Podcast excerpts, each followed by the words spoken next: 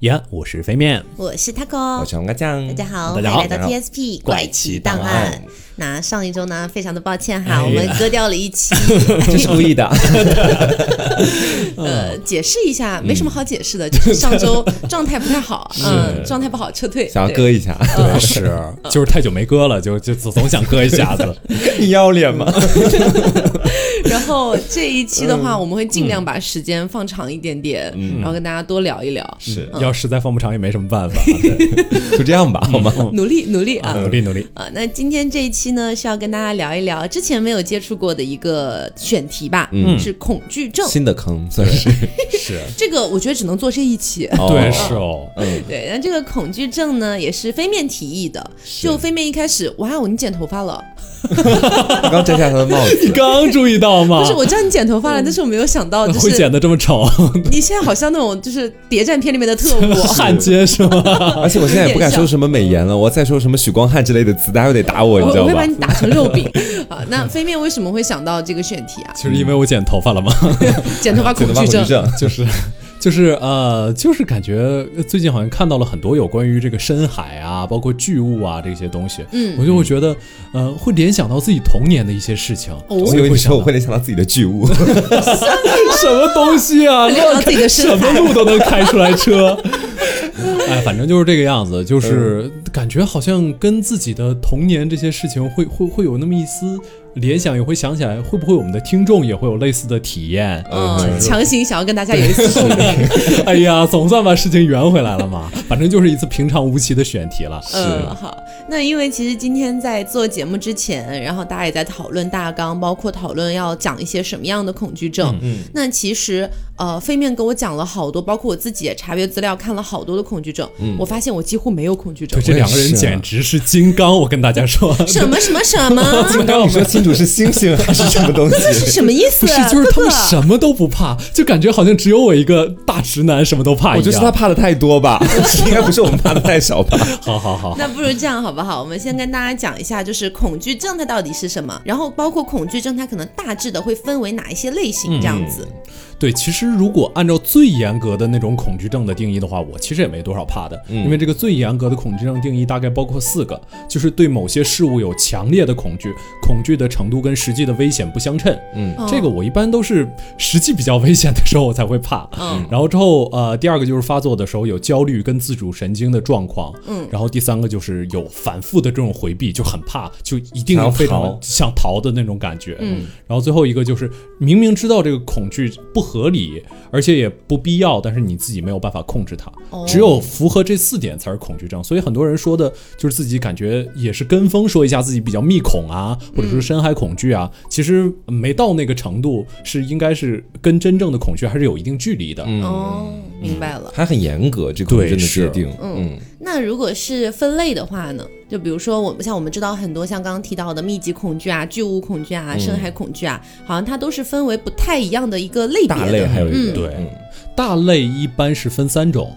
第一种应该是广场恐惧症，这种我也不知道为什么就会被单拎出来，但很多人都有广场恐惧症嘛，没有，就是广场恐惧症大概是个什么样子？好像你在一个空间之内，你会第一时间想这个空间的出口在哪儿。对，好像这个也也叫环境恐惧症之类的。嗯，可能有很多不同的一些称呼吧。总之，他说的大概就是一个环境这种感觉。嗯对。然后另外一种是社交恐惧症，嗯就是社交恐惧症，我相信很多人都有。嗯社恐，对，有有很多种社恐，比如说对生人有点社恐，嗯对熟悉的人有点社恐。对熟悉的人还会社恐吗？我就是对熟悉的人稍微会有一点社恐。啊，是，就是有一种在生人面前你可以完全放开自己，然后再稍微熟一点，但又没熟到这个人完全知道你的真实面目是什么样的时候，你就会有点表演的感觉。这就是为什么你一开始跟我们接触很尴尬吗？是有一点啦，我会带一点这种感觉。嗯。然后最后一种就是特定的恐惧症，所说的什么深海恐惧症啊，包括我们一会儿要提的可能巨物恐惧症啊、嗯。尖锐恐惧症、恐血症，这、呃特定的动物的恐惧症都是在这第三种恐惧症之中。有个特定目标的，其实就是，哦。嗯，那像刚刚说了这么多种大类哦，就是刚刚飞面也在说，说我跟黄瓜酱两个人像金刚一样，没什么害怕的。但是硬要说起来的话，其实也是有啦，嗯，只是可能他确实也不会像刚刚飞面讲的要那么严格的去界定它的话，那不至于。我们会感到害怕，也会感到想逃。嗯，而且我觉得恐惧症这个东西呢，就是它有一些是呃比较广泛的，可能有很多人都会拥有的，比如说像密密集恐惧啊、社交恐惧啊这种，还有一些是可能是很个人的，嗯，可能全世界。找不到几个人跟你的史迪仔是吗？史迪仔 PTSD 不是我我我跟大家讲一个很奇怪的东西啊，就这个，嗯，我觉得这个场景是符合刚才飞面说的那种那四个条件的，嗯，就我一旦想到这个场景，或者说哪怕是在梦里面见到。或者是脑海中幻想出来，我都会全身起鸡皮疙瘩，很难受。嗯，对，这个场景跟大家描述一下，大概就是呃一个大概七八点钟，就是天蒙蒙黑，还没有完全完全那种黑掉的至黑的那种感觉。就晚上七八点钟。对对对，天刚黑，然后呢，嗯，下着瓢泼大雨。嗯，这个时候有一个平房，那个平房的玻璃是那种茶色的玻璃，然后这个平房外面有一个大的那种很老式的铁门，嗯，黑色的，然后上面可能还有那种。老虎衔着一个环，你要拉住那个环去扣门的那种东西。我我想象的那种感觉，在他的口里，在他嘴里有一个环。我现在已经开始紧张了，是吗？对。我一一幻想到这个场景，我就会很紧张、很难受，全身都不舒服。我我剖析自己的一个原因，可能是因为小时候家庭的一些关系，然后呢做过一个很真实、很真实的噩梦。但我其实说实话，我不太确定这个场景到底是噩梦里的还是真实发生的，因为太小了。但是印象很深，就是这样的一个场景。然后我梦到是我妈妈不要我了，啊，然后呢就是反正她坐着车就离开了。然后我当时。看到的我自己在那个平房里面拍着那个茶色的玻璃，但是我的视角是在铁门外面的。啊，视角分离，视角分离，我不是第一人称视角，有一种你看到你自己了，我看到我自己，对，所以这个场景就一直可以算是我的梦魇之一吧。每一次我我可能也不是经常梦到这个场景，可能是呃可能一年梦一次，或者是两年梦一次。你会重复梦见这个场景吗？会会重复梦见这个场景。那还真是很可怕。我记得之前有一次，我不记得是在 TSP 还是凹凸讲过另外一个梦，就是也是在一个那个茶色玻璃的房间里面，那个环境好像就是在那个平房里面的环境。啊，你还进去过，其实就是。对。就是不知道为什么，我感觉我我这这辈子好像没有在过这样的地方，嗯，但是就对这个场景非常害怕，以至于我现在，因为现在其实大家也都知道，外面不会安装那种茶色玻璃了，太老了。你你说的这个场景应该还是比较少见的。对对对，嗯。然后你，但是你一旦看到茶色的玻璃，就那种车窗那种玻璃还好，因为它不算那种很浅的茶色，但一旦看到那种玻璃，我就会开始起鸡皮疙瘩。嗯，茶色玻璃恐惧症，硬给自己归一个类是吗？是，就是有我我的意思是想表达，可能有一些恐惧症是很大众的，是大家可能都有，但是可能每一个人的不同的恐惧的点，可能是很个人的。是这个就像他前面讲的那个第三个分类嘛，有一个分类叫特定的恐惧症。对我一直觉得特定的恐惧症这个大类里面，其实很多恐惧症到现在可能就是说还没有被编辑在册的都有很多，像你这个茶色玻璃，其实也就属于那个第三种，嗯但是它可能不是那么的广为流传。嗯，对你这个茶。玻璃让我想起一个，就是有关于恐惧症的一个实验，嗯，呃，叫小阿尔伯特实验。嗯，这个实验大概是什么呢？就是有一个小孩子，他最开始什么带毛的动物都不怕，嗯，然后包括圣诞老人的胡子给他，他也不会怕，嗯。但是那个就是有一个医生拿这个孩子做了做了一个实验，就是每次给他小动物的时候，在他旁边就是弄出一个巨响，嗯，然后之后他就会开始怕这件事情。然后他就吓得一激灵那种，对，到后来就开始怕小动物，就哪怕没有巨响，他也会怕小动物，怕那个圣诞老人啊这些东西。嗯，就是呃，也许是由于那个房间，它引起了你的某个。不怎么太好的回忆，所以导致你把你的回忆跟这个房间两个东西做了对某个联系。我觉得应该会是一种比较复杂的心理学现象。哎，你你刚刚说的这个是我们之前有了解过的一个东西，就是这个东西被广泛运用在 PUA 里面。对，但它本身是一个心理学的一个名词，叫植入心锚。哦，就是呃，简单给简单简单理解，就比如说呃，我要 PUA 黄瓜，嗯，然后呢，PUA 我，我举个例子了，然后比如说呃，每一次。在跟你接吻的时候，我都会啐一个盘子，啊，对，然后这样给你形成这种强绑定，直到以后我蹭一下盘子，你就会过来跟我接吻，啊，这种。就这种感觉，大致是这样的一个感觉了。也可能你跟我接吻的时候，你不啐盘子，我自己去啐了个盘子。对，都就就都有可能，就这种感觉，嗯，所以黄瓜酱，你没有什么恐惧的东西？我其实很少有特别特别恐惧的，但是就现在这个年龄段来看，因为已经成长了很多了，所以基本上很多东西吧，以前很怕蟑螂，现在也就觉得还好。哦，你你已经可以徒手打蟑螂了。是，但是我现在就是说，还有一个相对来说比较恐惧的，就是密集恐惧，哦这个特别大众啦。说到底这个真的很大众。对，但是我觉得每个人密集恐惧的一个成因是不一样的。对就我密集恐惧的一个成因是当时手贱，在网上去搜索密集恐惧症，然后大家给我推荐看莲蓬乳，推荐看空手指，你知道吧？我觉得没有你还要推荐别人去看，对，就是我觉得现在互联网冲浪的人应该没有人没见过了吧？对，但是我是在很早的时候，初中的时候我就看了莲蓬乳跟空手指这两个东西。嗯，我也差不多。对，我建议大家，如果是听了这期节目，你觉得好奇，也不要去搜。我跟你讲，你越 呃之前就有评论，之前就有评论说你越是这样讲，他们越想去搜，你知对啊道吗？我也想让他多多一点人得密集恐惧症。是哎，但是说实话，我那时候看了，我就觉得哦，确实有点恶心，嗯因为他那个画面构成很恶心，但是我没有那种密集恐惧起鸡皮疙瘩那种感觉。你没有不良反应，说到底就是。嗯，我只是觉得哦，图片蛮恶心的。哇，我初中就有很多的不良反应。我看那个空手指，因为空手指它是你一个指节那个你还要细节描对，就指腹里面空了一块嘛，然后里面是个网状的那种感觉的。嗯然后我当时看到，我就觉得哇，怎么会这么恶心啊！我的手如果被空一个洞出来，这这多吓人！然后那个莲蓬乳，也就是莲蓬上面有一个一个洞嘛，我很想把它抠出来，然后就会觉得抠出来自己就会很爽，浑身就会开始起鸡皮疙瘩，你知道？对对对，我有这种感觉，就是你也看过吗？呃，对，我也看过，但是有什么东西镶嵌在，尤其是那种特别特别不规则的镶嵌在另外一个东西里的时候，我会非常非常想把它抠出来。嗯这可以回忆到我童年的一个记忆，就是，呃，我在小时候就是挤自己黑头，没有没有没有，就是我们家门口是水泥地，嗯然后水泥地应该是当时砌没有砌好，所以水泥地里面嵌进了一个一块钱的硬币，哇，哇，我就可愁死你了非！常非常难受，我成天看着那个硬币发呆，就真的很难受。嗯然后呃，你们在现实生活中有看到过这个莲蓬乳或者空手指的人吗？没有哎，你看到过空手指吗？我我看到过莲蓬乳，啊，你会看到过别人的莲蓬乳？对这，什么意思啊？我我在当时是我我忘了是哪年了，好像是在呃二零一四年左右吧。哇，记得这么清楚的。我好像大概一三年、一四年，我应该是在北京艺考的时候，然后嗯那个从北京那个站。北京火车站往回走的时候，好像就有一个嗯就是乞讨的人，然后就把自己的胸脯露出来，他其实就是莲蓬乳，啊，那个真的是这好像对我今天好像确实看到，这好像也是一种病，其实是有什么虫子什么之类的吗？嗯、具体的我我我没有太查这个成因啊。嗯不过当时的确是有一种，就是你看那个真实的场景，跟在图片上看到是不一一样样的，嗯，是有一种非常震撼的感觉，而且有那种就是你看了两眼还是想再看，会有一种 会有一种很奇怪，就很恶心又很想看的感觉。是我估计很多人对恐怖图片也有这种心态。嗯，我进来就是说密集恐惧症，我也不可能每天去看空手指还有莲蓬乳嘛，我也没有这个怪异癖哈。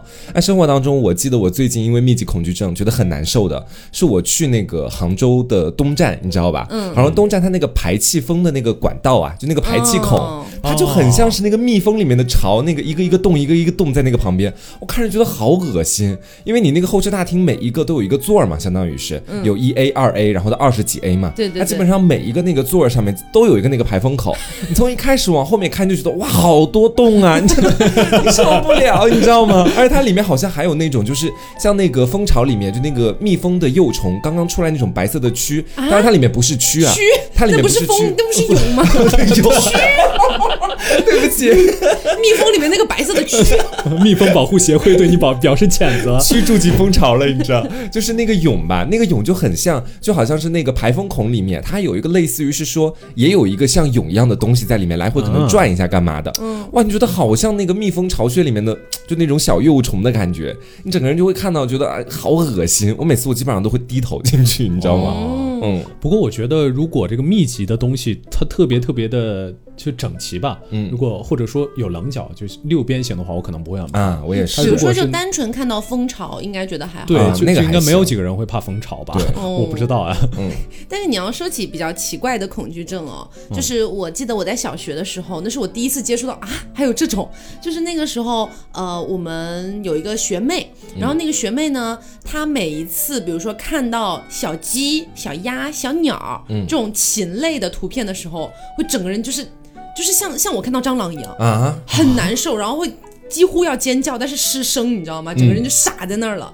然后后来才发现，他好像就是天生对这种禽类，但类似于恐鸟症那种感觉。嗯他怕羽毛，哦，啊他，不是怕那种小动物的绒毛，他怕羽毛。哇，你这个跟我跟我大妈妈真的一模一样，你知道吗？嗯我大妈妈也是，我以前有问过我大妈妈，我说你害怕什么动物啊？然后我奶奶就跟我说，说我大妈妈挺怪的，就是你知道婆媳之间可能会 互相诋毁这个样子。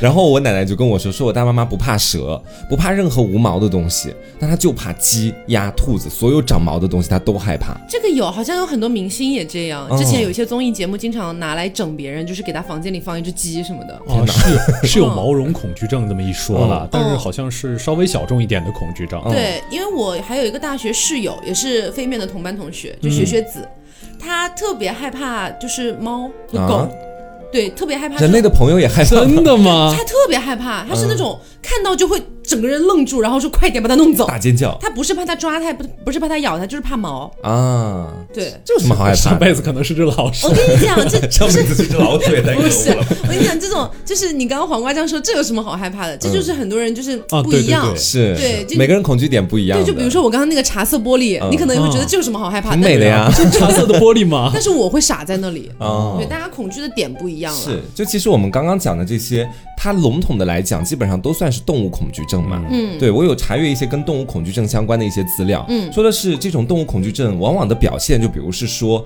对蛇呀、蜘蛛呀、兔子呀或者狗啊、猫啊，结果大家一个都没说到。刚 学学子那个不就是吗？嗯对吧？然后猫狗我大妈妈的那个其实也算是嘛。她说这种动物恐惧症其实一开始啊较为轻微的，可能只是表现出情绪上的紧张，就是哦我好害怕啊，跟 别人讲讲。稍微重了就会出现很严重的回避行为，嗯就一旦是看到鸡鸭或者是狗啊蛇啊这种东西，就会迅速逃跑。学学子有到这种地步有，吗？因为当时我记得我们学校不是有流浪猫嘛，嗯然后有一只那个流浪猫，好像不我不知道是不是大胖还是神谁兽哎，反正？对对对，就是就是很可爱的，然后跑到我们房，我跑到我们宿舍楼里面来了。嗯然后呢，我们就我们都很喜欢猫啊，嗯我们就把门打开啊，快进来，快进来！我们已经完全忘记了学学子害怕这回事。结果那个猫真的已经踱步到了我们寝室门口，嗯学学子本来在那边打倒它，他突然转头一看。马上连尖叫都没有尖叫，就是已经没有那个时间，摘下耳机，夺命狂奔，啊。奔到了厕所里面，把门反锁，这么害怕的？然后就在里面大声说：“快点把它弄出去！” 然后我们就我们就没办法嘛，人家害怕嘛，然后就就只把把他引到了那个走廊。你们自己去喂了。对，然后跟学学子说他已经走了，你可以出来啦。然后他过了好久好久才出来，他要好好缓一下吧，应该在厕所里。真的很怕。是，其实还有更有甚者，就比如是说他恐惧蝙蝠，他会不喜欢在晚上出去，他晚上一般会不出去，你知道吧？哪怕没有蝙蝠，他也害怕遇到。对他，他的脑子里可能会觉得说，如果我出去就有概率会碰到蝙蝠，那如果我就可能会造成我的焦虑或者恐慌，所以他宁愿晚上不出去，这可能更加重度的一种情况。嗯就一般来讲，大部分的，比如说这种动物恐惧症的患者，他往往是一个慢性病，也不是慢性病吧，这东西不能说病了，慢性的一个很漫长的过程。嗯有的时候可能到成年有两种结果，要不然就是慢慢的我自愈了啊，我不太害怕了，可能中间在人生当中经历了一些可能你无意识的脱脱敏治疗，比如说你的伴侣特别喜欢你害怕的那个动物，你慢慢也开始变得好像有点接受了。那另外一种呢，可能就是说我真的是越来越害怕，到成年之后，我基本上已经成为了我的心魔。对，嗯这两种发展的情况是嗯嗯。然后我们刚刚不是说徐学子害怕，或者我也我大妈妈也害怕嘛，嗯可能会有一定的成因，但是你知道，像这种类似于心理恐惧，它的成因都是非常之复杂的。对任何一种心理疾病的成因都绝对不可能是因为单单一件事情，它很多时候是很多事情杂糅起来，或者说是其中某一件事情对它有重大的影响，这种感觉。那一般动物恐惧症的成因有下面的这几种，因为好的，黄瓜老师，请为我们介绍一下。嗯，是的呢。第一种呢，可能就是说在儿童时期，就是在我们最容易对我们人生造成影响的儿童时期，嗯对你可能有了一些不好的体验，这种体验可能是你自己被那些动物所伤害，但是另外一种呢，可能是你你发现你的爸爸被某种动物伤害过，或者你的妈妈特别害怕某种动物，比如说你爸你你的妈妈特别害怕狗这种动物，她对你谆谆教诲，她说你不能接近狗，狗是一种邪恶的动物，从小对你就耳濡目染，长大之后你慢慢可能就会有这种情节产生。哦对，然后第二种呢，就是环境因素。这种环境因素就是说，这个蛮有意思的。就比如是说，Taco，你是一个女孩子嘛，嗯，女孩子可能在一个传统的意义上来讲，好像大家都觉得女孩子应该娇小玲珑，嗯。啊，应该可爱一点，对对对，碰到蟑螂应该会感觉到害怕吧？对，也是。一种自己给自己，对，这是一种自我暗示型的，有不少人其实都是这种感觉，是是是，尤其是好像是你在大学宿舍里面，你看到另外三个女生都看到蟑螂就尖叫，你自己，哎，对，我坐得住？不怕呀？对对对，我就觉得我特别容易接受这种暗示，因为我自己一个人面对蟑螂拍死的时候，我感觉我自己是很淡定的，我只是不愿意摸它。但是如果跟呃跟你们在一块的时候，我记得咱们有一次看到一只蛾子，都会尖叫吧？对，啊不不，我倒没有尖叫，但是我的确是不敢靠近它这种感觉。是你刚刚刚刚黄瓜说那个，就是他刚刚说蟑螂，其实我有一个另外一个是，我觉得应该是完全被暗示的，嗯，就是怕打雷这件事情。哦，对，因为你每次看影视剧作品，然后包括你身边的一些朋友们，你身边的一些比较呃相对来说比较柔弱一点的女孩子，她们都会说打雷好可怕，我真的好害怕打雷，好像不怕打雷就不是女孩了一样，要凹一个人设。对，特别是在初中，大家最喜欢就是给自己营造一些不同的标签的时候，大家都会不约而同的说打雷真的很可怕，对。我一定要害怕某一样东西。是，所以那个时候，不管是影视作品的影响，还是身边的人的影响，你就会渐渐觉得好像我应该害怕打雷。嗯，但实际上我本来从小到大不怕打雷的，就是被环境所影响。对，所以一一直发展到现在，我可能听到打雷的声音，我不会尖叫，可是我内心会觉得暗示我自己，我应该要害怕。嗯，这种感觉就好像这是这个社会好像大家赋予女性角色应该拥有的一种害怕。其实我根本就不怕。但是我们刚刚不是说到环境这个因素嘛？前面我们说了很多，就是说环境会影响你害怕。嗯，但是有的时候呢，环境它并不是一成不变的。就比如是说，一个女人现在特别害怕蟑螂。嗯，但是有一个事例，就比如是说，我们想象一下，这个女人她一开始怕蟑螂，然后她后来结婚了，有了自己的小孩儿，在家里做家务的时候跟小孩在一起，而这时候如果出现了蟑螂，她可能不会是直接尖叫着跑开，因为她要保护她的，她要保护她的孩子。所以这种时候环境跟其他的周边发生了一定的变化，她可能也就慢慢的克服掉了自己的恐惧症。人类真是复杂呀。对这种对这种环境的影响，其实对人类的恐惧有很大的一个原因在里面。哦，当然也不排除有少部分女性会带着孩子一起逃跑。我会带着孩子一起逃跑，然后把家家烧了。我跟你说。对，这是它的几个基本的成因。但是前面我们也说了嘛，其实成因非常多，非常复杂。嗯，因就是因每个人的成长经历可能都不一样。一般来讲，比如说有的人他因为动物恐惧症或者各种各样的恐惧症，觉得很严重了，要到就医的那样的一种程度，那医生可能会进行下面的这几个疗法。第一种可能就是说我们通常可能都听过的一种叫认知疗法。我觉得这种疗法其实讲起来挺奇怪的，就是它要让你仔细的去了解你所害怕的那个东西，你到底对它有多怕，怕的度有多少，它到底对不对你造成威胁，就 有点那种崩溃疗法的感觉，就是崩溃着崩溃着就习惯了，是吗？也不是崩溃，它是让你了解，就是没有让你直面。那就比如说飞面害怕那种什么莲蓬乳之类的，他是他就要去了解这个病的成因，是吗？不要吧，我就要去了解茶色玻璃是怎么制作的，是吗？但是可能实质的疗法跟我们讲的不一样，因为我毕竟也不是心理医生，这肯定都是心理医生有他们自己的一套疗法。但它的一个核心就是说，认知疗法的核心就是你要知道你自己的局限性，然后你要知道就是知己吧，他们就是这这两个字算是疗法核心，就是说你要知道自己的恐惧的那个顶点在什么地方，然后再根据这个顶点去给你逐步的去进行拆去了解自己的恐惧，然后才能进一步的战胜它。对，说到底就直面恐惧嘛，叫奥利给。是。第二个就是脱敏疗法，脱敏疗法的话就好像是我们过敏了，逐渐让自己不再过敏的那种感觉。嗯，它一般是分好几个度的，比如说这个医生，我前面有跟你们举一个例子嘛，在讲的时候就说，比如一个人怕狗，啊，脱敏疗法这个医生可能给他制定的一个一层一层的逐渐脱敏的过程，可能就是一开始我们先看看狗到底是多么可爱的一种动物，了解了解狗的习性。好，这一阶段你觉得说 OK，我可以只用在网上完成即可，线上学习网课。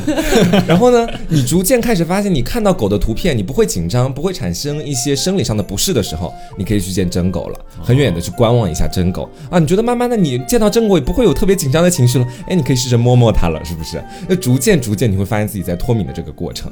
那这种呢，一般来说，就大家都觉得说这种疗程是相对来说比较缓慢，对患者的刺激不会很大，对，但是见效也非常之慢。哦。啊，然后第三种呢，就是暴露疗法。这种暴露疗法就是说，直接把你暴露在令你恐惧的那个环境当中，好恐怖！对，这不就是崩溃疗法？是，而且我看这个疗法的那个解析是，将患者骤然、骤然、突然 置于恐惧事物之前或场所之中，令其无法逃避，让他没有任何的准备。对，然后同时也让他没有办法去逃避这个场所。哎天，这让我想到黑镜的一集哎，嗯黑镜我忘了是第几季了啊，反正中间有一集就是呃说有一个恐怖屋，然后说那个恐怖屋实际上它是那个 VR 眼镜的那种，就是实实实际的那种虚幻体验。哦然后呢，就说呃在这个恐怖屋里面，他会遇到的都是他内心最深处的恐惧。然后就是有有点像那种鬼屋的意思，就是暴露疗法，他越害怕什么，那个东西就会越越容易出现。嗯比如说当时的我记得男主好像是很害怕蜘蛛，嗯然后他本来在那边厨房准备找点东西吃，然后就发现一只大蜘蛛在那个巨大无比，在那个厨房里，那只啊，哦，我看过那一集，对哦我应该看过。好像这就是有点类似于你刚刚说的那种暴露疗法的感觉是吗？他这个其实并不是为了完全折磨一个人，他有他自己的一个原因所在。折磨人。对他其实就是为了刺激那个患者他内心出现一些极度的心理反应，这种极度的心理反应可能是在他平常 生活当中看到之后，他可能马上就逃了，所以不太可能会出现极度的心理反应。他把他置于这个环境当中，就是要让那种极度的反应出现，然后经过刺激之后，患者可能会发现，哎，我好像没有经受到什么特别实质性的伤害哦，或者那万一胆都被吓破了，我真的觉得这个很有可能胆子被吓破。对，然后一般的话，这种疗法就可能是说到最后理想的结果嘛，就是他觉得说，哎，我好像没有受到什么伤害，从而呢重新建立对这个恐惧事物的认知，达到一个治愈的效果。天哪！因为你知道，我我我。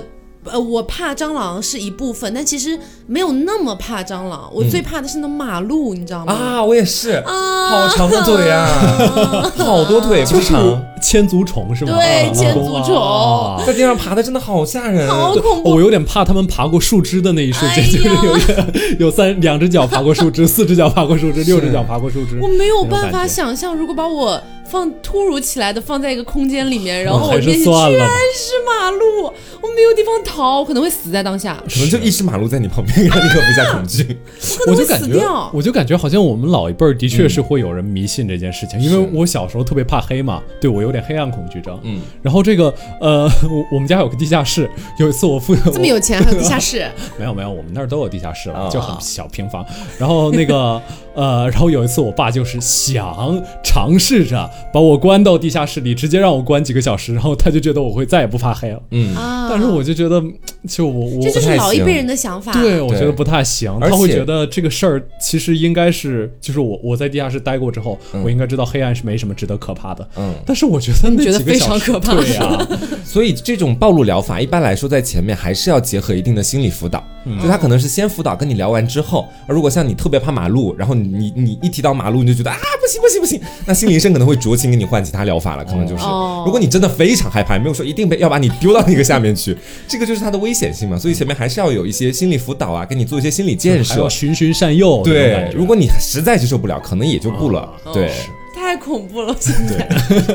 马路其实刚刚飞面说的那个确实是老一辈人的想法，嗯就是比如说你吃什么东西挑食，你就不爱吃，他们就说饿几天就好了。啊但实际上饿完几天你还是不喜欢吃那个东西。本能的抗拒啊。我好像听过一个说法，说什么，比如说，呃，你这个人不爱吃茄子，好像是因为你身体里就是对茄子里的锌，呃，就是锌那个元素，嗯你不大能接受得了，好像体内锌过量，就这种感觉，就是你不爱吃什么东西，很多时候并不是单纯由于口味决定的，而是由于你的身体本来就不怎么太喜欢它。嗯。哦，我我先前其实有一次恐惧症，让我突然想到，其实刚刚你们在讲虫子的时候，我就想讲了，嗯，我有一种毛毛虫恐惧。虽然我后来就是到这边上大学，你知道城市里毛毛虫相对来说还是比较少嘛，嗯，但我家乡那边在农村里面，就每年我已经记不太清楚是哪个季节了，可能是夏天，对，是夏天，我当时穿短袖，那个叶子上 你，刚不是说记不清楚？但是我刚刚仔细回想了一下嘛，就是那个叶子上会有很多毛毛虫，说到底就是有的毛毛虫呢非常的花里胡哨，你知道给自己整的特别漂亮五彩斑斓的黑对啊。但我那时候看的不是那种，我那时候看的是身上有很多刺，但它是纯白的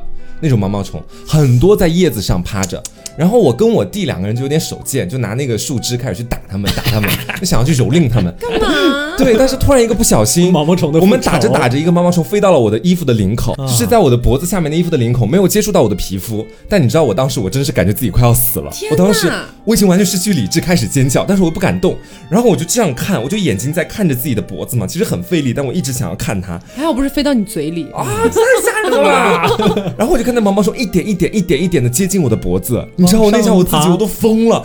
然后我就叫我弟赶快过来帮我，我弟也很害怕，你知道吧？他就拿那树枝悄悄的一点一点的把它往下抖，最后还要抖下去了。我以为你弟弟失声尖叫逃走。那我可能就没有这个弟弟了。现在，就是我觉得，反正我对毛毛虫是有一个相当奇怪的情感变化，都很小很小的时候，一点都不怕不怕毛毛虫。哎，我也是，对在很我小时候不怕，特害怕。对，当时是有一个松树，然后松树上面有很多很多就长得差不多的毛毛虫，大概是就是嗯里面是橙色的，那里的那一条是橙色的，然后旁边是绿色的、那种感觉。然后之后我当时是呃小时候还要立志做松树医生，所以把所有的毛毛虫都松树医生。是你的梦想吗？对，都都抓下来，然后放到瓶子里，反正是有这么一回事儿。然后当时一点都不怕，直到长到多大岁数，大概呃小学初中的时候，好像也是有一次，就是有一次呃小学手手贱嘛，就是手碰碰旁边的那个灌木丛玩儿，然后之后碰着碰着，哎，突然发现手上有什么东西，然后发现有一只很大的毛毛虫在我手上天爬！我就 立刻就把手把把手后来发炎了吗？倒是没有了，不至于吧？嗯，我我我觉得碰到他们我会死。那 个东北叫羊喇子，是有人好像说呃碰到会发炎有毒什么的，但是我没有。是我以前在外面去那个烧烤摊吃的时候，有的时候他们会烤毛毛虫，你们知道吗？啊，是有这种烧烤的，的烤烤，倒也不我不确定是不是羊喇子那种东西上有刺儿的，但是确实是有地方是在吃这个的。对，然后我当时我看到我说啊，这也能吃吗？就说里面汁水会爆浆。哎，我说真的，你们看到这哦种你们害怕的虫子，会身身体上会起什么反应吗？我会就是感觉那个气儿吸不上来，呼吸不过来，嗯然后它提到嗓子眼儿那种感觉。飞面呢？我其实不大会了，我就是会想尽快把它弄掉。你没有什么生理反应？没有生理反应。你会怎么样？我的生理反应很奇特，嗯 我是比如说，因为因为一般看到虫子，它们都在地上嘛，所以我是从脚底，就从脚底，然后窜起一股就是那种麻的那种感觉，然后一个就是很快的速度，噌一下子窜到头顶，嗯，就歘的一下，全身都起来。鸡皮疙瘩是吗？不是鸡皮疙瘩，就是你呃手上不一定会起鸡皮疙瘩，有的时候起，有的时候不起，但是那种噌的一下，像过电一样，就从脚底噌直接到头顶，很吓人。每一次我看到虫子会啊，就这种感觉。天哪，我是真的对虫子接受无能。嗯是，行，那我们这个动物恐惧症差不多就说到这里了。我们接下来还是聊几个大家比较就是大众比较常见的恐惧症。嗯但是我周围我身边这两位应该应该都是没有的吧？深海恐惧症。我真的没有，确实没有。因为我觉得你今天问大仙儿，大仙说我没有去过深海，我就跟他是一样的原因，我没有去过，没法想象那种恐惧。不是你们，就是你没有办法想象一直在深海里面坠落，然后旁边没有没有可以借力的地方，你们会有点恐惧这个吗？很多人怕的是他们没有办法离开这个深海的环境，然后会一直往下落，呼吸不了。是，可是我觉得我根本就不会这样，你觉得你根本就不会去深海？我很理性，你知道吗？呃，我可以讲一个，就是有关于深海的，反正这故事有是有点把把我吓到了，就是哦有关于深海的一个故事。这故事是什么呢？让我来仔细聆听。哎，没有，就有个军人，然后之后他下海的时候，那是一片视域非常差的海，就是非常非常浑浊。看不清楚。对，然后其实也不算是个是个故事，就是一段体验。然后他感觉周围有一个特别特别大的鱼，就从他身边划过去，嗯，但是这个鱼最后也没有吃他，他的感觉就是命很大。嗯，就是但看不清，完全看不清是什么，只能感觉身体好像被一个很大很大的鱼从旁边过，触摸了一下那种感觉。这是不是有一点点克苏鲁的感觉啊？有点未知恐惧的那种。是，其实所有的恐惧基本都是，就是说我们的本能嘛，嗯它是其实就是人类对于这些趋利避害。趋趋利避害的本能，包括嗯。你那个对虫子的恐惧，可能是由于他们早先的时候捕食过我们；对于深海的恐惧，也有可能就是由于早先的时候人类是从深海到地面上，我们逃离了深海，嗯。所以那时候可能我们在深海里的那个食物链也是比较底层的，就这么一种感觉。而且还有一种呃说法，就是深海恐惧还是跟另外一种恐惧是相关的，就是说你在深海的时候，你是知道自己在深海的，嗯。但是你是看不清楚的，就是你可以感觉到自己在，你只能感觉到别人在看你，你不能感觉到自己在看别人。那影影绰绰的东西，或者说有什么诡异的触感，一下子我就觉得就是整个人毛骨悚然起来。嗯，哦，嗯，你这么一想，其实我还是觉得，就是如果我真的像在你那个环境里，我会感我会感觉到害怕。如果我单想深海，我还是不会觉得有任何感觉。对对，包括之嗯前有好多微博上那种视频，就是拍一个深海啊，或者是拍那种非常黑暗的海面，大家底下都会说哇完蛋了，完蛋了，好恐怖！我一一点感觉都没有哎。其实其实我也不是特别明显了。哦是，我觉得呃，如果真的不是说遇到什么鲨鱼，或者说影影绰绰能看看见什么东西的话，我真的也没有太多感觉。而且我先前有看一张图，讲真的，可能对于大部分深海恐惧症的那种患者来讲，可能你们觉得没啥，但我觉得还蛮治愈我的。就是一开始那个图是要往下滑啊，很多的，我知道了，底下是海绵宝宝那对。对就是它特别可怕，特别可怕。然后在下面是海绵宝宝，说嗯挺可爱的 这种我感觉。就是那些有人说非常非常可怕的部分，我觉得没什么。嗯，就是它呃很很多很奇怪的怪物，包括那个我只能感觉那个线条画的很粗糙，嗯，但是你看到海绵宝宝，你害怕了吗？呃也没有啊，下面有海绵宝宝啊，太 可怕了。竟然有海绵宝宝啊！对，反正呃还有其他的一些恐惧症，就是也是比较常见的。嗯有一个呃，你们有人晕血吗？或者遇见过晕血的人吗？我很爱血。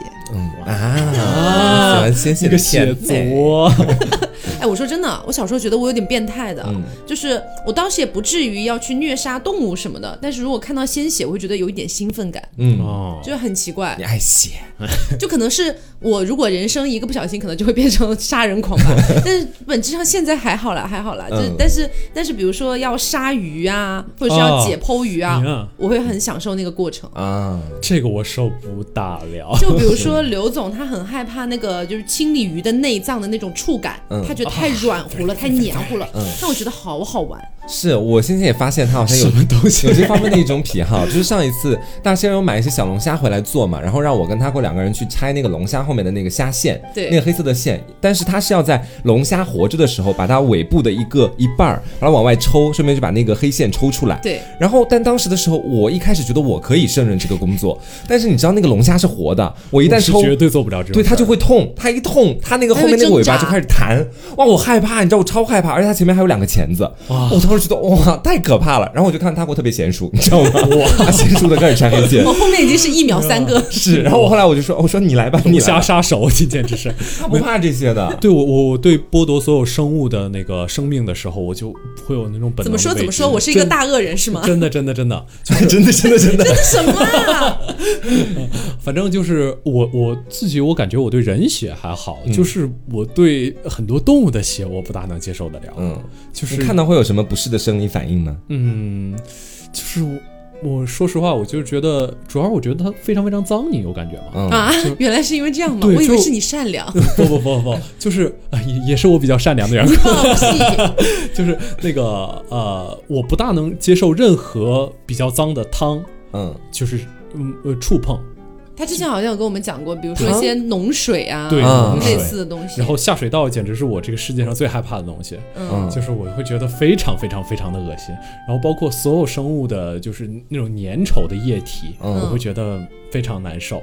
就如果你在鼻涕虫身上撒一点盐，它变成那种液体，你应该是无法直视的吧？嗯，这个倒还好，就 也比较奇怪，可能我这个判定标准比较奇怪。是，然后我也有一个可能跟他我刚刚那比较像的，我还是比较害怕那种活物，比如说抽干嘛的嘛。嗯，但是我不怕的是，比如说一些针孔，或者说是一些那种尖锐的物体，你知道吗？就是因这为个我很怕，尖锐恐惧这个我很怕。尖锐恐惧，我没有这个，而且相反我很爱，就是因为我小时候真的打吊瓶打的太多了，啊我小时我也是候是一个药罐子和那个病罐子的那种感觉，就隔三差五就会生哎病，。但我哎，好奇怪，这么想的话，我没有隔三差五生病，嗯但是我我据我记忆和我妈妈跟我讲说，我从小去打针啊、打吊瓶什么的，从来不哭也不闹，啊对反而有点享受。是我跟你有点你像真的是个变态。我当时一开始，好可怕对我一开始打吊瓶不是要扎那个细细的针嘛，然后就是我一开始是怕，但是我后来我有点爱上那种感觉。我讲真的，就是那一瞬间的痛感。是就是那一下的时候，因为我已经太知道每一次从一开始到结束到底是个什么样子了，嗯所以我都会眼睛死死盯着护士的手，看他把那个针慢慢扎进去，扎到什么样的位置才会开始上那个小绷带。对然后我就每次都看到好入迷的这种感觉。有一次我还请求医生，我说我能不能自己给自己拔针。我就特别想这样子医，生说你是个变态，没有，那个医生让我自己给自己拔针，然后我又我又我又害怕了，你知道？我说啊，算了，还是你来吧，你比较有经验。我我不过针倒是我基本都是自己拔的，但是我的确是有点尖锐恐惧。我们那个地方好像扎吊瓶就是也比较你自己给自己扎吊瓶不是扎扎倒不是自己扎的，我找不准血管嘛。嗯但拔的时候就觉得啊、我估计差不多了，然后看上面也没有什么就是残留的液体了，就直接拔掉了。啊，就是觉得好像也没什么。你有过吗？没有我也没有过，我不敢我怕大出血。我不是不敢，我是怕自己给自己造成了不好的那种医疗效果。一般都是扎手背吧，我觉嗯得反正就是拔应该也无所无所谓什么的。是不过我尖锐，我比较怕扎眼睛。啊就是为什么扎眼睛啊？对啊，一般尖锐恐惧都是你看到这个恐惧的东西，你总会联想到万一它扎到你的眼睛里，或者扎到一个非常不好处理的地方。比如说，我之前就前一阵子，我觉得这个事情也怪难受的，就有一根针啊，不是针，就有一根木刺，大概有那么一两厘米长吧，直接扎到我的手指里了，就是手指甲跟手指中间的那个缝里。啊，好那个好那个就啊非常非常难受，而且当时是呃由于它又掰断了一点点，所以它就不好拔。对，没办法拔出来，所以就是当时用那个三十呃用这个手指，只要碰一下，别的地方就会非常非常疼，嗯反正就这种感觉。那你后来怎么办？呢？后来我把整个手指甲 用那个用用刀整个就给它划开了一个口子，然后把啊，对啊，这是你的处理方式。是啊，然后我你没有去医院吗？没有啊，哎也没有那么长了，反正就是一根针一根刺而已，拔出来不就好了？不过好像我现在有听说，就是飞面家里好像他爸爸是从事跟医疗相关的职业。嗯其实哦你是不是从小也会有这些经验什么的？对，虽然我的确是有点怕针，但是好像呃你这么一说，我有点想起来，嗯那个呃吊瓶的针好像很多次是我爸爸帮我拔的，然后他拔的比较随意，所以之后我自己也也比较敢拔了。哇，我还是有点吊瓶恐惧，因为我听我先前我的叔叔姨父跟我分享过这个经历，说他有一次在一个小诊所里打吊瓶，然后后来他睡着了，吊瓶就全部都打完了，再醒来哦的时候，回流是吗？对，发现自己在掉自己的血，啊，就是对，是是有，对吧？那个血就会直接涌到那个瓶子里，然后自己开始滴自己的血进去。对对对，我当时我听到时候，我整个开始有点吊瓶恐惧，你知道吗？好刺激啊！你喜欢？哎，你们两个会有那种幻肢痛的感觉吗？幻幻肢肢痛，就是呃，你在说开黄腔吗？没没没 那你也不应该问我吧？没有没有，是这样的，就是我之前呃，就是看电影有的时候会看到幻肢痛，我记得是有，我忘了是哪部电影了，嗯反正我就看到有一个人他的胳膊被呃就是放在这个这个这个桌子上，然后之后有一个武士刀把他胳膊角就是胳膊胳膊肘这个肘尖儿给切掉了。嗯。我就觉得这一下让我觉得非常非常非常痛，嗯，你们能想象吗？就？有点啊像是看到别人这样子，对。然后自己觉得很痛。对，是，哎，我之前看到过一个实验，嗯。我之前看到过一个实验，大致是这个样子的，就是说是，呃，当然这个实实验有一有有有一点点那个哈，有一点下流哈，就是说是呃一个男的，他拿着一个小小的气球，然后那个气球上面是有一个小小的凸起物的，然后把这个气球放在那个他们他们工作室的一个女生的胸上面，嗯。没有没有触碰到，而且也告诉她是实验啦，就放在她胸上面，然后去转，然后去揉那个气球上面的小小的凸起，啊，然后那个女生会觉得自己被揉了。啊，对，很奇妙，就是会有感，觉幻肢吗？对对，就是有这种感觉。嗯然后我我我我有我有我有，我当时我记得我有尝试过，就是自己去感受，但是自己来可能跟别人来是不一样的。不一样。嗯对你也不好意思邀请别人做这么下流的实验。不过幻肢，呃，我还的确有一次就是有点下流的那种幻之痛，而且哦而且 而且而且那次的感觉是真的就是，呃，是是在豆瓣上看过一张图片，嗯。然后大概就是把女性怀孕的过程整个搬到男性身上，嗯。哇，就是大概意思。嗯，那个 就是怀胎十月是你的那个，呃，是你的下体越来越大，嗯啊，对，是男性的下体越来越大，然后之后那个孩子是直接从你的里出来，啊，哇，整个看完之后，而且就是在为什么要看这个啊？没 有没有，好奇怪啊，什么变态？想生孩子了是不是？没有没有没有没有，就你想是在跟谁生？就是就是一张图片，就是一嗯张就是首页里一不小心刷到的图片，嗯然后最后应该是这个他整个那个下体就直接变形了，然后拍那个拍一张全家福抱着孩子的图片，然后当时看完之后，我的确觉得，如果这个就是女性的生育过程的话，我觉得女性还蛮伟大的，嗯，是真的有这种。但是我怎么会得出这样的感触？因为对于男性来说真的很不容易嘛，就是你有的时候你没有办法想象，因为你也没有那个器官，嗯没有女性的生殖器官，但是你如果完全对位一下，你想象是自己的那些器官。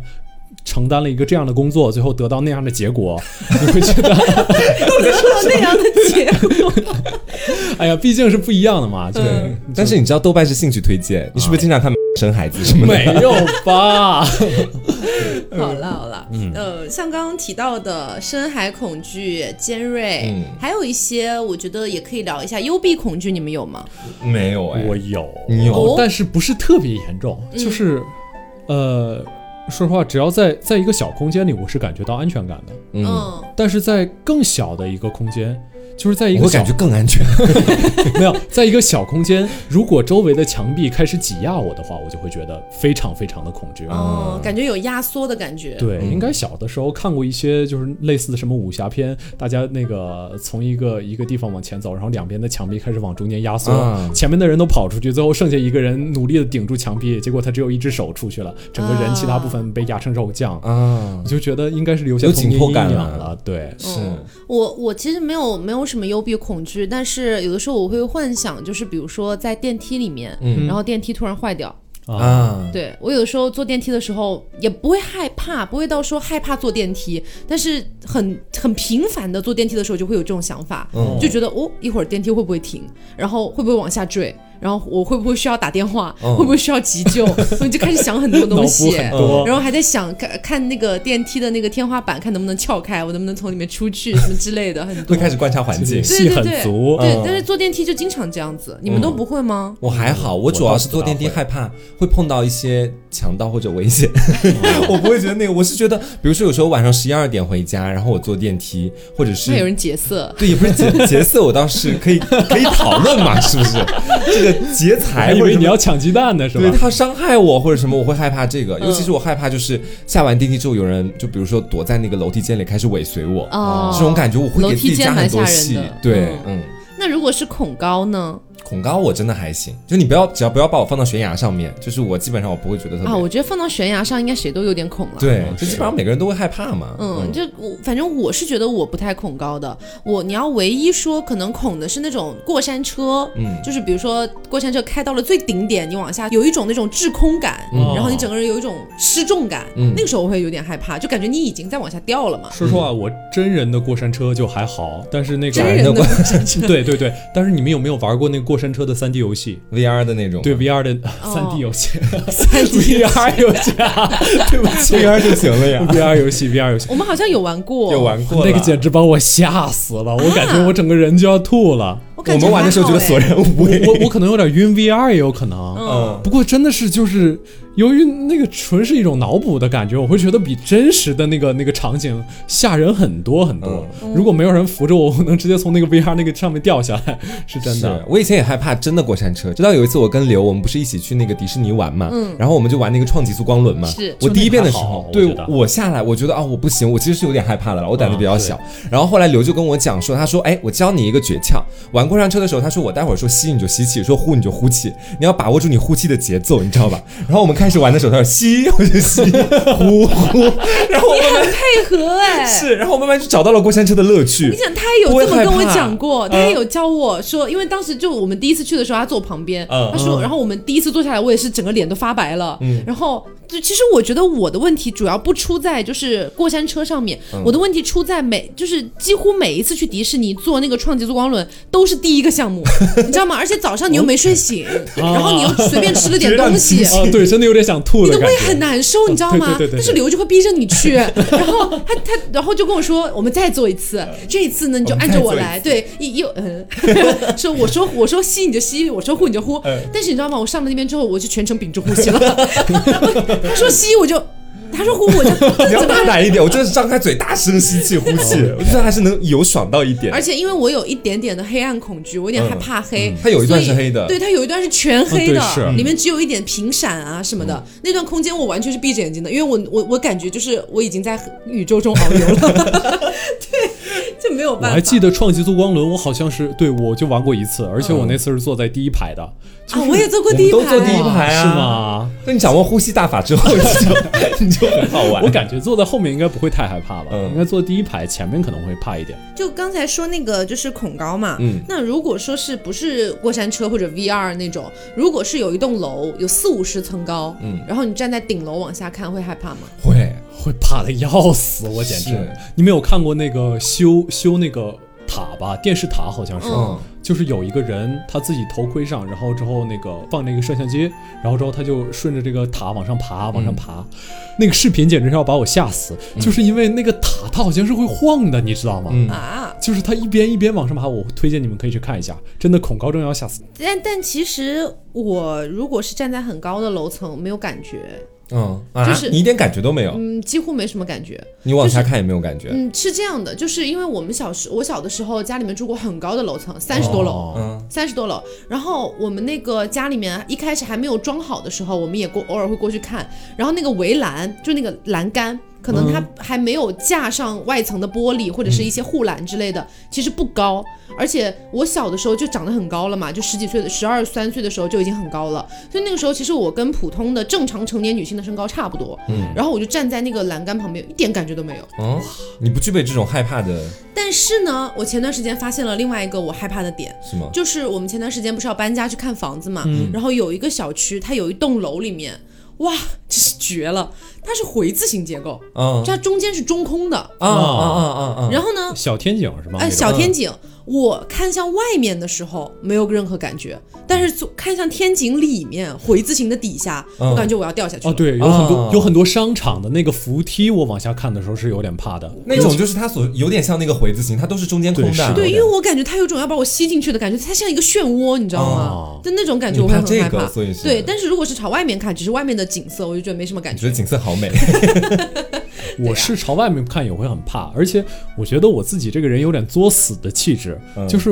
我虽然会很怕，但是我应该会努力在做好安全的这个这个条件的情况下，我会努力的做一些有点危险的动作，比如说把脚伸出去，就这样。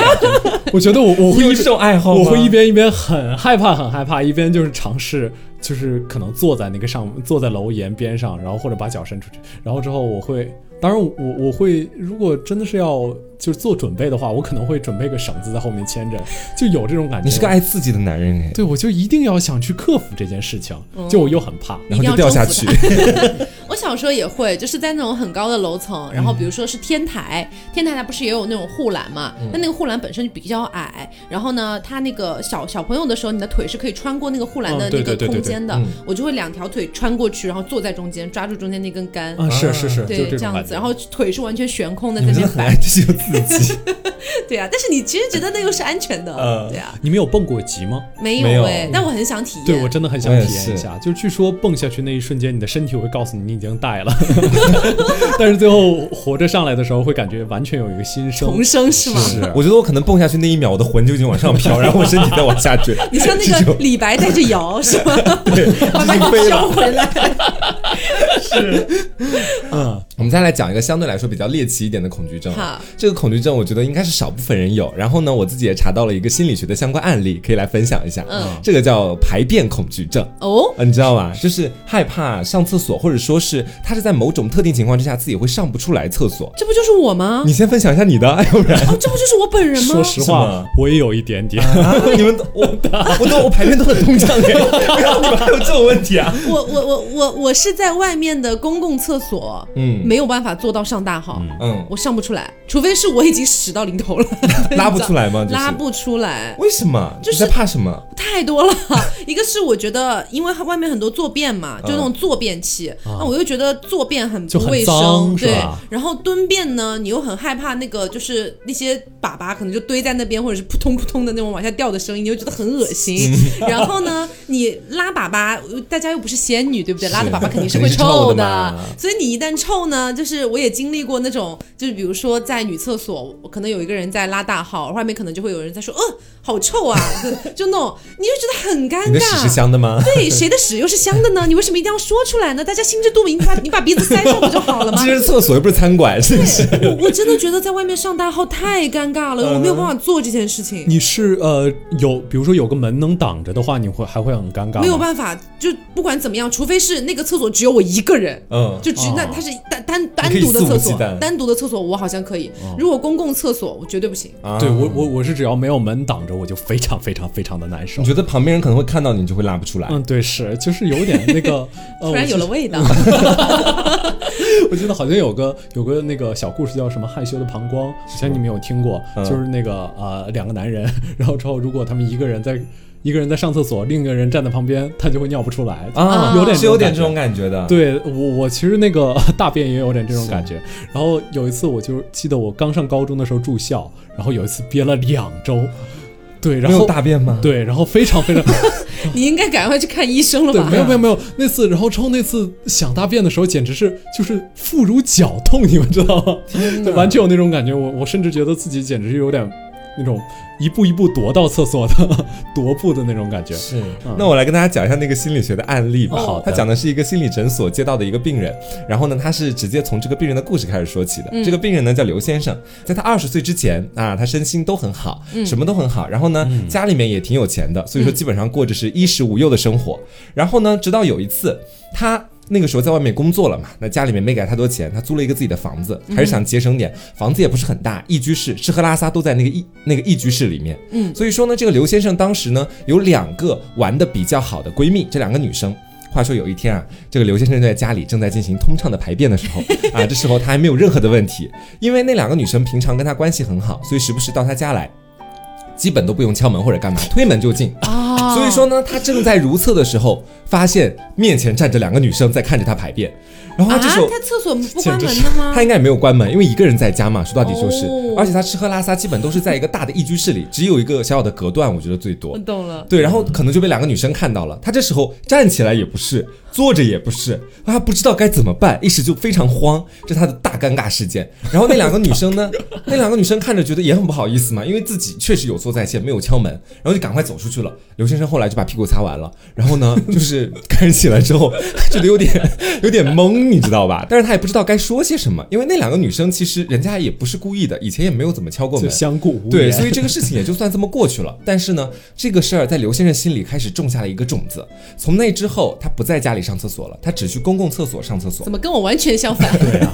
那锁门不就好了吗？然后呢，去公共厕所开始去大便的时候，其实也有一定的问题，因为他会发现自己他是一个内心很细腻、很敏感、很内向的一个男生。嗯，他会受不了外面有人说谁在拉屎啊，这么臭。不是，他的疑惑的点是在于是他身材比较瘦小，他觉得说啊，我这么瘦小的这个身材，如果在公共厕所跟大家一起解便，会引起其他解便人的注意，他会很莫名其妙的一个担心。那他去有门的不就好了？对，然后但是他可能他旁边的那个公共厕所可能是因为条件限制吧，哦反反正就可能会被家人看到。对，然后呢，他自己还学了一些养生学的知识，养生学的知识是男生最好不要 就是蹲厕，你最好不要蹲五分钟朝上，如果五分钟朝上的话，可能会有引起痔疮或者其他的风险。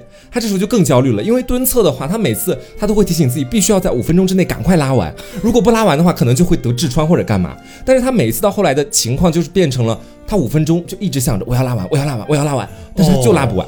啊，到后来就变成这种情况，然后呢事情就变得越来越尴尬。之后呢，他已经慢慢的开始就是没有办法去自己进行自主的排便了，而且有的时候可能因为厕所的人实在太多了，他又会觉得说啊人特别多，那我这个排便是不是也会不顺畅？因为有的时候外面可能还会有人在等，别人会催，然后别人一催的话呢，他就是更拉不出来。所以种种这个情况逐渐叠加之后，他慢慢就开始有了这种排便恐惧症。他觉得说我好像就不配排便的那种感觉，你知道吧？然后后来就去了这个心理诊所，开始去进行治疗。然后呢，这种心理的干预治疗，基本上一开始也都是那种认知疗法呀，或者说是去给他开了一些药你要知啊。对道拉大便是怎么样的一种事情。对，要怎么样做呢？是，而且其实我们都说嘛，这个刘先生可能就是他自己心里比较内向，而且很多事情他可能自己过不去自己那一关，不像我们可能就在那家里被两个女生看到了，你会觉得啊、那就这样，不要说出去哦，可能也不会不会去想那么多，但他自己就给自己做出了太多改变，到最后才慢慢通过医生的那个帮他解决，才逐渐康复。其实我可以理解这位刘先生哎，嗯因为我刚刚听这个故事，然后我就回忆了一下。剖剖析了一下自己为什么会害怕在公共厕所上大号这件事情，嗯是因为两件事。第一件事情呢，是我小学的时候，呃，就是那种有点半借住在班主任家，然后在他们家吃饭，有偶尔在他们家睡觉，在他们家写作业、辅导什么的。然后呢，有一次是大家快要开饭了，但是我真的已经屎到临头了，就是很想上厕所，嗯 但他们家呢，就是那个厕所距离他们家的餐厅非常近，嗯然后我当时有屎到临头，没有办法，一定要去上厕所，然后那个味道就飘出来了。啊，，对，非常尴尬。直到我从，而且他们家没有换气扇，你知道吗？他们在吃饭，你在他们还没有开始吃，哦正准备要开始，在那摆摆菜了什么的。然后班还有几个班上的同学也在，嗯那件事情对我造成了非常大的冲击。就因为我出来的时候，感觉大家面色都不太好。啊，对被你影响到了，，对，但是我当时实在没有办法了。嗯对，这是第一件事情。还有一件事情是，有一次我们那个艺考，然后要集训，嗯去一个类似于偏军营那种地方，嗯反正有点封闭式的。然后呢，我也是一到那个分配的宿舍，我就屎到临头了，我就要赶快去上厕所。可是呢，因为当时对那边的环境并不熟悉，而且旁边的那个窗户我看出去就没有人的样子，哦就是也没有啊对面可能住人啊或者什么的，就很空旷。嗯我就想说，那应该没有人会看到吧，也懒得拉窗户，想说通通风嘛，本来就很害怕被别人闻到味道了，嗯就赶紧通风。然后结果我上到一半，正准备要起来的时候，发现我的艺考老师从外面路过，然后跟我对视。我的妈呀！而且当时 当时我那个男朋友也在他旁边，哦，我感觉我整个人已经死了，我已经社会性死亡了。当时我宣布我当时已经死亡了，然后我当时就整个啊，然后我就把那个窗户发出了这个声音吗？没有，我当时就砰的一下把那个窗户关上，嗯然后当时我们的老师在下面喊没关系没关系，我们什么都没有看到，我当时就崩溃了。加倍吧。这个真的要播出去吗？好可怕！我当时就崩溃了，嗯而且后来在我们上课的时候，就是下课期间，我们老师还跟我说没关系没关系，不要害怕，就你不要然后说再提这件事了。对，我就希望你不要再说了，太恐怖了。我觉得应该就是这两件事，逐渐让我对上大号这件事情产生了非常大的阴影。我没有办法，我我现在我现在上大号，我一定要在就是呃非常个人的空间，没有人没有任何人可以进来打扰我，嗯。就这个地方就是属于我自己的，然后味道也不会被别人闻到，就只有在这样的环境里面，我才可以安心的上。那比如是说你一个人，比如说正在上大号，你确定了厕所一个人都没有，公共厕所，嗯。然后呢，你在上到一半的时候，门外突然有脚步声，这时候会影响到你吗？是这？样的，就是如果那个公共厕所一开始没有人，我也不会上，因为我知道随时会有人进来。啊，你真的是从根源切断了啊这个倒。是有一点对。我，我不会，嗯我不会在外面上的，太恐怖了。除非我已经憋得不行了，已经要炸掉了，这也算是排便恐惧症的一种了。嗯嗯，太恐怖了。其实都是有一定成因的。是，呃，其实最后呃剩下的这这一个，我们这期还真的蛮长的。嗯最后剩下这一个是巨物恐惧症。嗯，我相信大家应该有很多，就是呃，我我的巨物恐惧症，说实话不是很重，但是有一次我是真的被一幅画吓到了。嗯是一个就是西班牙的画家叫戈雅，然后他画了一个那个叫什么什么石刻法，反正就是用一种方法，他画了一个巨人。那个巨人大到什么样的程度呢？就是那个房子在他呃脚下，他是坐在那里的，那个房子在他脚下显得只有一个就是一个灰尘那么大，嗯，然后他整个人又以一个非常非常扭曲的样子往后看你，大概就是呃他的脸是整个有点从下面翻上来的感觉，就这样。嗯，就是很难形容的感觉。反正那个是真的给我一种，就是对一种庞大事物的那种恐惧感。我也看到过很多这种类似的话，就是说他会把某一个生活当中的可能动物啊，或者一些怪物，嗯变得特别的巨大。我看到了一个就好像是一个巨大的蟒蛇在那个画里面，嗯它盘在一个可以说也不小的一个房子上面，一个残垣断壁的那个房子上面，嗯然后伸一个舌头下来，面对着好像只有它，就是等于是像我们那个小拇指那么大的那个人，嗯在他面前就是一大一小，显出了非常强烈的对比，其实还蛮震撼的。然后还有另外一个就是那个生活当中我们的猫猫狗狗嗯突然变得巨大无比，你的猫大概有你的两个高，然后站在你旁边想要去舔你。挺好的，啊可以可以骑它。对我对看猫、啊，他看你也很可爱，是我对看猫狗变大，其实我没有什么太多的想法，我我也没有什么感觉。但是我一旦看蛇或者蜥蜴这些东西，它变得巨大无比的话，就你我就会觉得世界完蛋了，你知道吗？你根本不是怕巨大，你只是怕蛇。是对，因为其实我完全没有巨物恐惧症，嗯，巨大马路，巨大马路可以吗？但是这个是对马路的恐惧啊这。不是对巨大的恐惧，因为巨大的马路啊！因为因为之前微博上有过一个很火的视频，我觉得应该很多听众有看到过，就是那个巨大的行星，啊，就如果行星距离地球非常近的话，看到它是什么样子。嗯然后就是有一些土星啊、木星啊，《流浪地球》里好像有那个画面，就是我们路过那个呃土星还是木星的时候，哦那它旁边有一个特别特别大的那个呃土星还是木星，然后上面就像一只眼睛一样。嗯，你们有对那个画面有印象吗？嗯，不太有印象了。我觉得好像很多人有点怕那种感觉，但我其实看了就觉得，其实我觉得也还行，对也还行星我觉得不会对我造成什么伤害哎，。我没有任何感觉，因为哦当时微博上我的首页都已经爆掉了，就每个人都在说好恐怖，好恐怖，我没有任何感觉。我也是，我觉得还行。那个图我也看过，当时在微博上面有很多人都在转嘛。嗯，我觉得真还行，因为我觉得我能够对我造成恐惧的，就是我觉得它会伤害到我的，而行星我觉得暂时还伤害不到我。我觉得如果是某一个东西放到巨大，然后我会害怕它，一定是因为我本身就害怕这个东西本身。嗯，对对，这是也有道理。我觉得，嗯而且我觉得面对巨大的时候，你们会不会有那种奇怪的心态，就是